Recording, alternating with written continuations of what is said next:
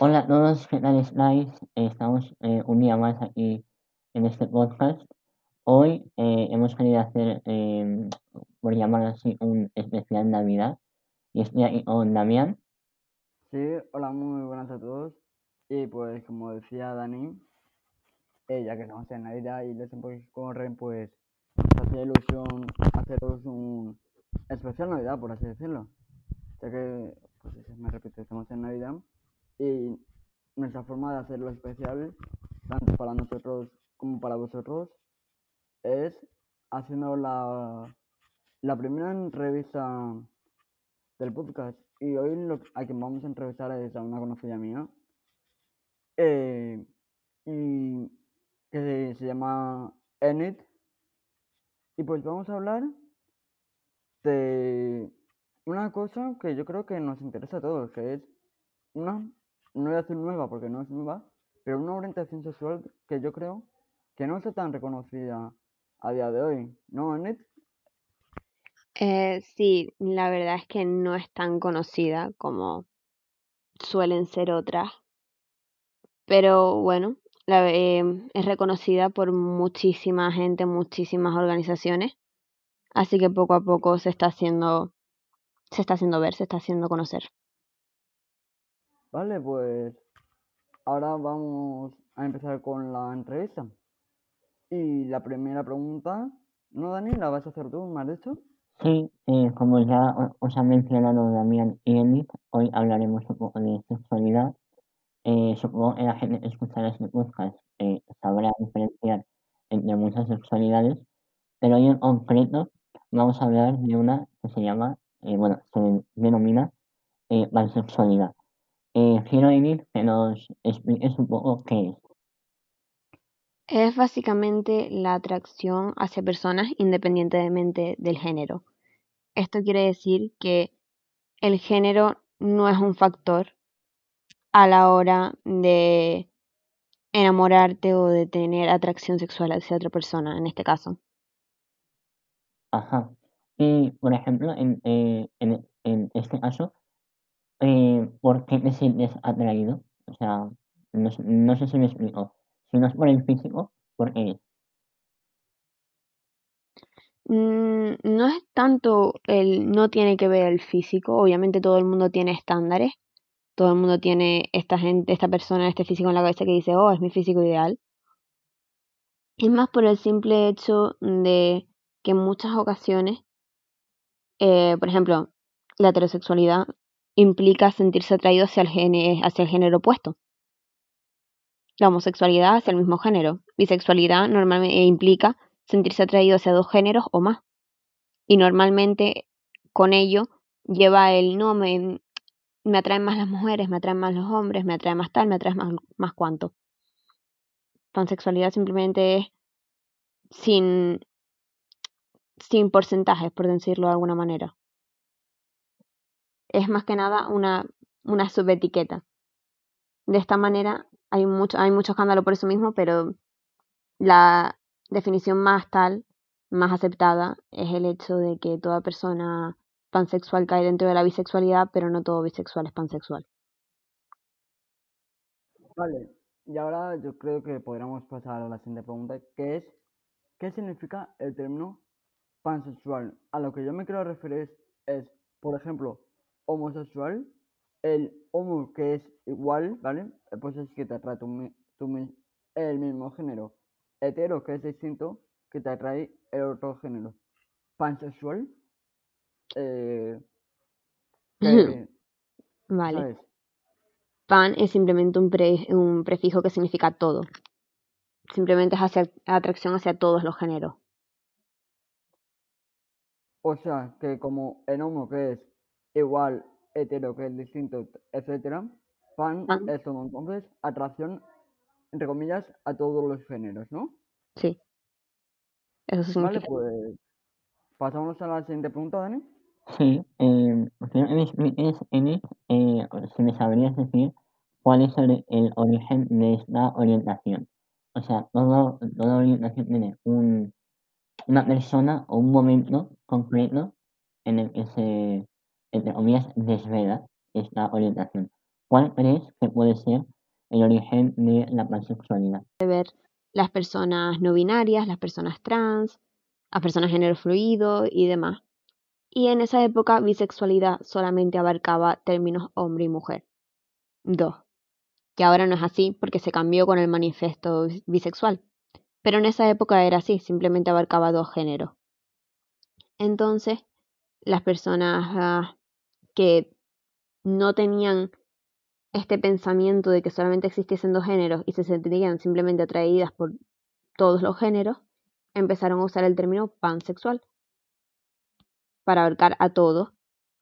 Eh, después de eso, el manifiesto, eh, el manifiesto bisexual perdón, se cambió, declarando que bi significaba dos o más géneros, o también se dice bi de dos grupos, tu género y el resto.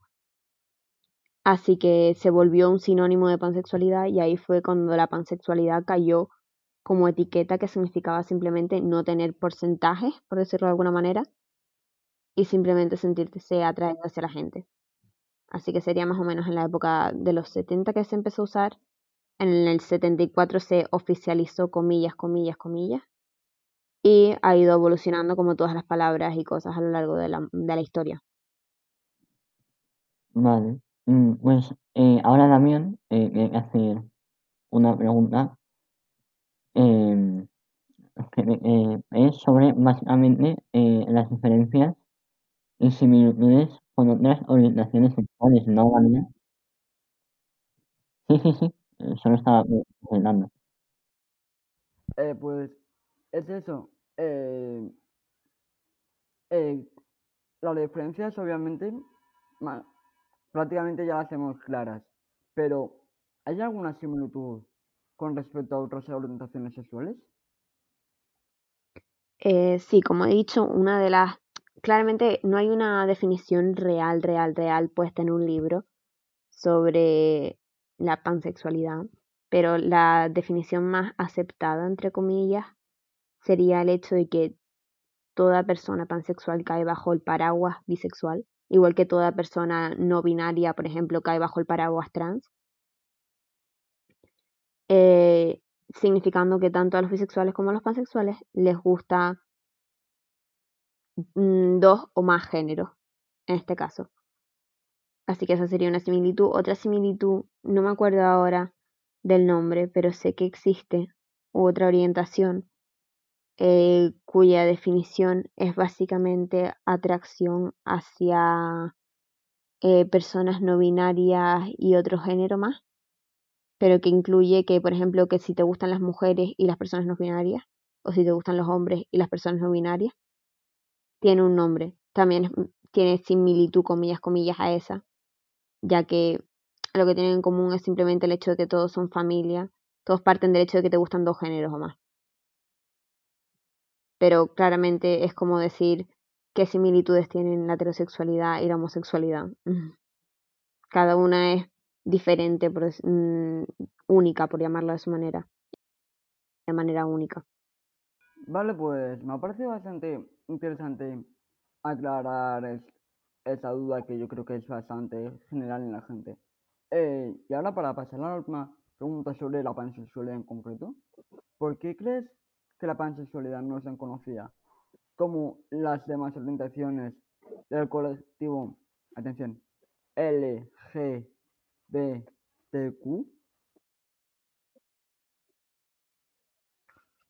Mm, yo diría que por el simple hecho de que cae en el plus. Hay muchísimas, muchísimas, muchísimas orientaciones.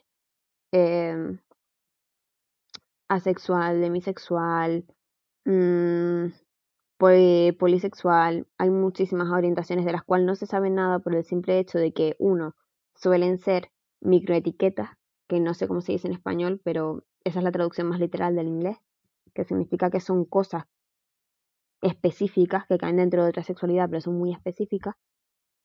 Y también por, como ya he dicho, están dentro del plus, no son las más recurrentes, no son las comillas, comillas, comillas originales. Así que sí, eso sería lo más tal. Gracias al cielo santo bendito o a lo que sea, eh, es de las diferentes sexualidades están empezando a tener más representación en diferentes medios y eso está ayudando a que más gente las conozca. Así es. Y ya hemos hablado un poco sobre, la, sobre lo que es y sobre la, la pansexualidad. Eh, quiero ir que nos hables un poco de tu experiencia personal. Eh, ¿Cuándo te diste cuenta de tu orientación, sexual? O sea, ¿hay un momento específico o son o, o cómo es? No realmente. Hay mucha gente que sé que una conocida mía se dio cuenta de que le gustaban las mujeres. Él tenía siete años.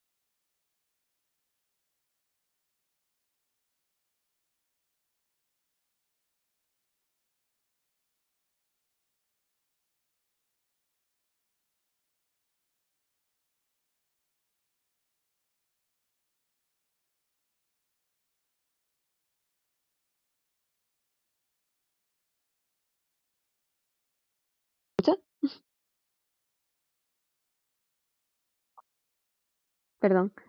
Eh, que... Ay, no sé por dónde me quedé, perdón. Eh, que eso, que no hay ningún momento. Hubo un momento en el que sí es verdad que descubrí las diferentes etiquetas y sí fue cuando ya me, comillas, comillas, etiqueté. Pero no hubo un momento así, como para decir, wow, qué revelación. Vale, pues ahora eh, nos gustaría hacerte la penúltima pregunta, Jessie.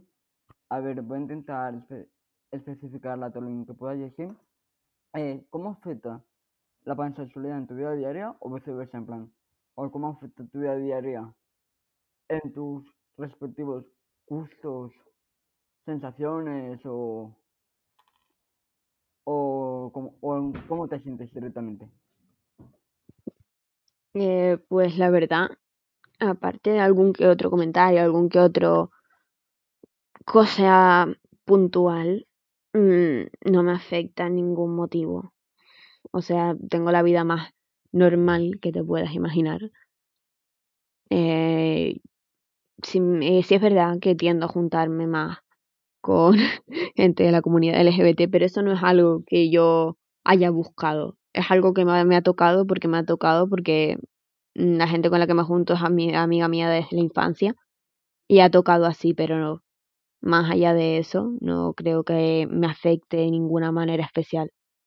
Simplemente tengo mm, más rango para buscar pareja, supongo, es lo único así en lo que tal. Bueno, y el hecho de que muchas veces te enamoras de una persona. eh, por ejemplo, el año pasado tenía un crush. eh, y este crush era hetero. Y eh, fue terrible. fue terrible porque estaba totalmente enamorado de él y no hubo manera, de ninguna manera. Así que en eso sí es un poco jodido el hecho de que normalmente la mayor parte de la población mm, sea heterosexual, sí es un poco jodido, pero bueno. Sí.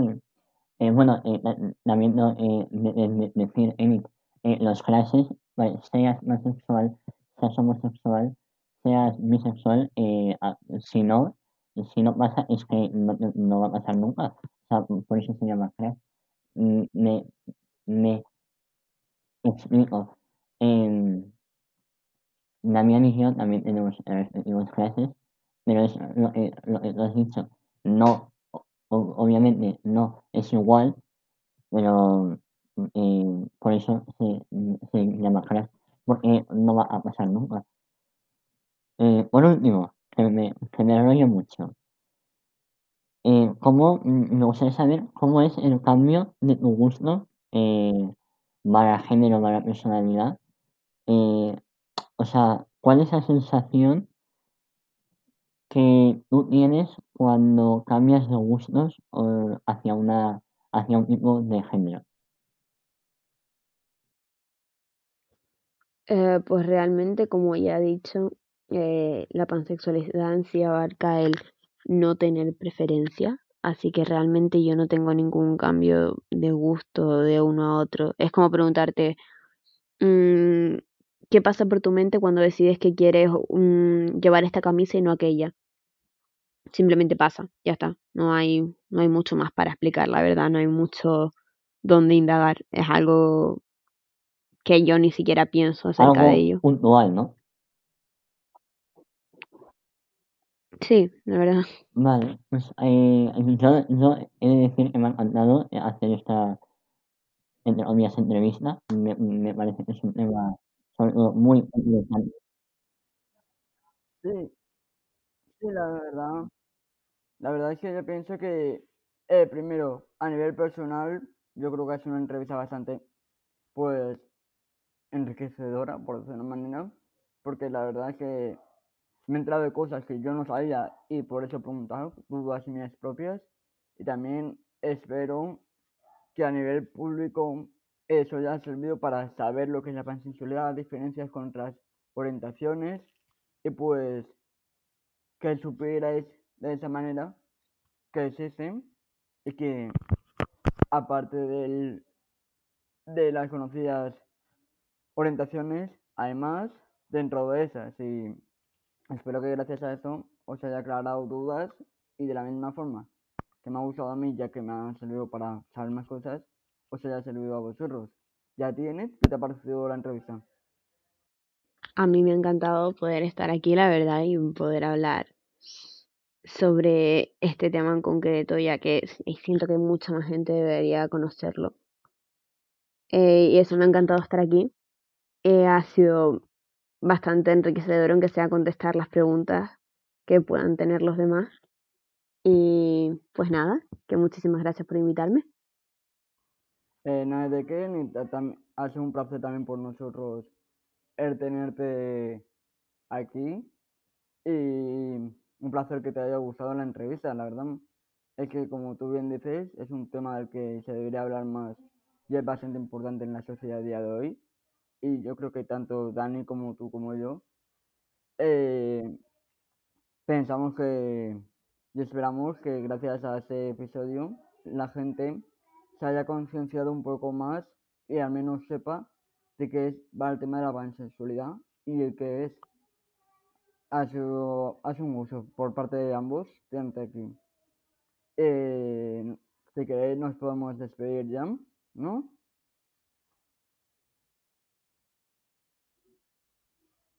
Pues yo he hecho todo lo que tenía que decir, ha sido un placer. espero que os haya gustado ver la entrevista, bueno, ver, escuchar la entrevista e intentaremos traer a más personas. Eh, y es eso, yo ya he hecho todo lo que tengo que decir. Espero que os haya gustado y nos vemos en el siguiente. Dani, ¿queréis decir algo vosotros? Sí, yo, eh, por, por última cosa, Emi, si algún día te, te aburres y, y quieres charlar con nosotros, pues estás más que invitada. Muchas gracias, muchas, muchas gracias. Yo, bueno, que felices fiestas a todos. Un poquito más. Igualmente, me felices fiestas a ti también y a todos vosotros los que nos escucháis día a día también nos soportáis también. Espero que os haya gustado y nos vemos en el siguiente. Chao.